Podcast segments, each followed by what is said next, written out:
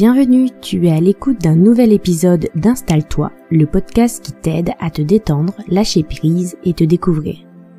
Je m'appelle Laetitia, je suis coach et praticienne en hypnose. Je suis là pour t'aider à mieux comprendre ton comportement, tes pensées et partir à la découverte de toi-même. Si ce podcast te plaît, partage-le et laisse une note, un commentaire ou un like pour nous encourager à continuer. Installe-toi confortablement. C'est parti pour l'épisode d'aujourd'hui. Je voudrais commencer cet épisode sur le choix en contrariant un peu ton ego et en te disant qu'on a toujours le choix. J'ai déjà fait un post sur les réseaux sociaux sur ce thème et je sais que ce concept fait polémique. Dans cet épisode, je te propose d'aller un peu plus loin dans mon explication pour t'expliquer pourquoi tu as toujours le choix et surtout pourquoi tu dois commencer à en prendre conscience. Alors peut-être quand tu m'as entendu dire qu'on avait toujours le choix, tu as eu la pensée suivante. Euh, tu es bien gentille Laetitia, mais euh, tu n'es pas dans ma situation, moi je n'ai pas le choix. Euh, c'est facile à dire, mais ça dépend du contexte. Ou encore, toi peut-être, mais c'est pas le cas de la majorité des gens. Alors si tu as écouté l'épisode sur les, le pouvoir des pensées, tu sais peut-être ce que je vais te répondre toutes ces pensées ne sont que des croyances, et ces croyances ont pour objectif de te protéger, ou du moins que tu survives. Seulement moi je ne veux pas survivre, je veux vivre, je veux que tu vives. Alors allons ensemble creuser un peu plus cette notion de choix. D'abord, c'est quoi un choix? Dans son livre Pouvoir illimité, Anthony Robbins précise un point important. Pour avoir le choix, il faut plus que deux possibilités. Sinon, c'est pas un choix, c'est un ultimatum. Et tu te rendras peut-être compte, après avoir écouté ce podcast, on a tendance à tout voir en binaire, noir ou blanc, alors qu'il y a non seulement une multitude de nuances de gris, mais de multiples couleurs possibles.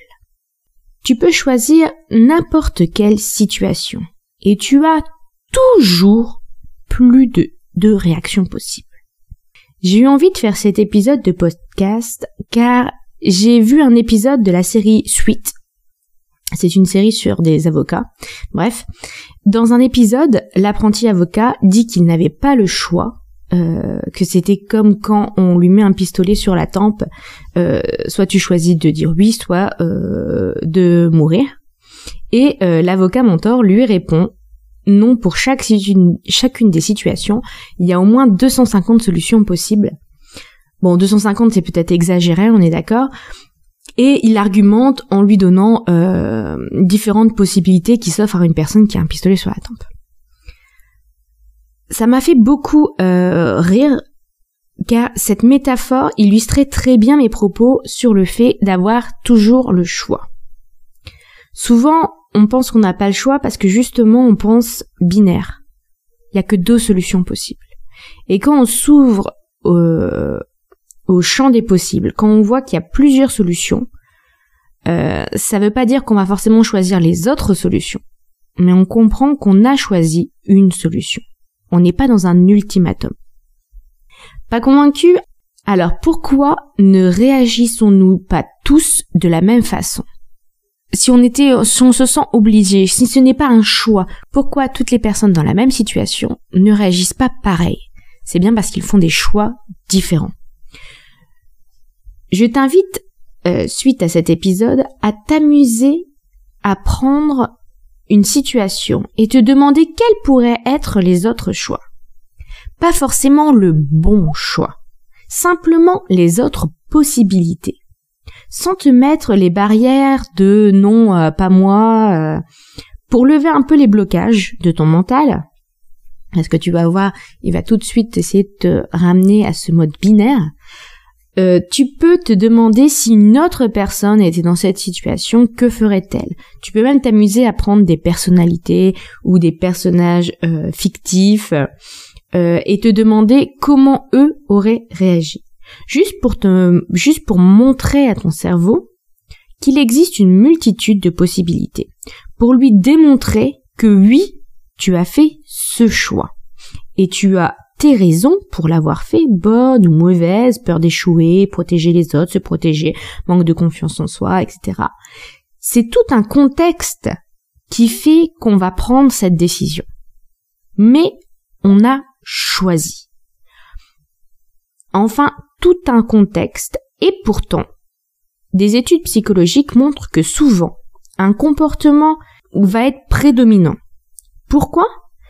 Car il sera sans doute parmi les deux premiers choix qui te viennent le plus rapidement et qui sont souvent euh, guidés par euh, le besoin instinctif de survivre, le mode automatique qui est là pour te protéger, ne pas prendre de risques. En réalité, pour la plupart d'entre nous, peu de situations de la vie de tous les jours comportent un réel risque de mourir. Mais le cerveau est ainsi câblé. C'est notre instinct de survie qui vient en premier. C'est pourquoi prendre l'habitude de chercher plus que deux possibilités va te permettre d'entraîner ton cerveau à élargir le champ des possibles. Et c'est comme pour tout, plus tu vas t'entraîner à faire cet exercice, plus ça va être facile de t'ouvrir à ce champ des possibilités. Et aussi à te questionner sur pourquoi tu ne fais pas ce choix. Et pourquoi tu fais ce choix. En fait, c'est faire tes choix en conscience. Car si le premier avantage au fait de s'ouvrir aux autres possibilités, aux choix multiples, c'est effectivement d'avoir plus de choix, le fait de considérer simplement qu'il existe d'autres choix, même inconcevables pour toi, te rend responsable de ta décision. On préfère dire qu'on est obligé de, plutôt que d'assumer notre responsabilité. On a choisi d'eux. Et donc d'assumer notre responsabilité des conséquences aussi. Et il est bien plus confortable pour notre mental de se dire que c'est la faute des autres que de prendre ses responsabilités.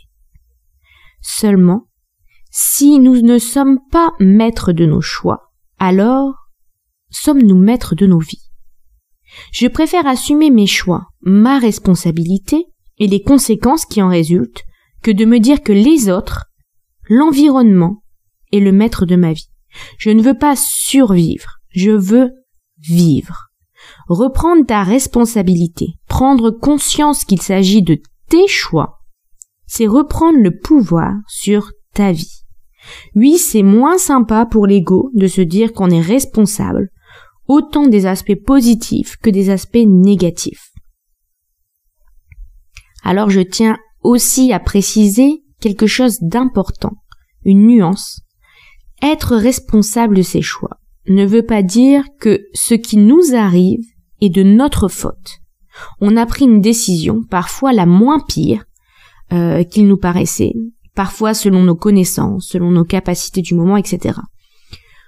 Repensez à l'exemple du pistolet sur la tempe. Notre responsabilité se joue au moment présent et non dans le passé. On est responsable de ce que l'on fait maintenant. Et parfois, ce que l'on fait, c'est ressasser le passé et refaire le passé dans notre tête.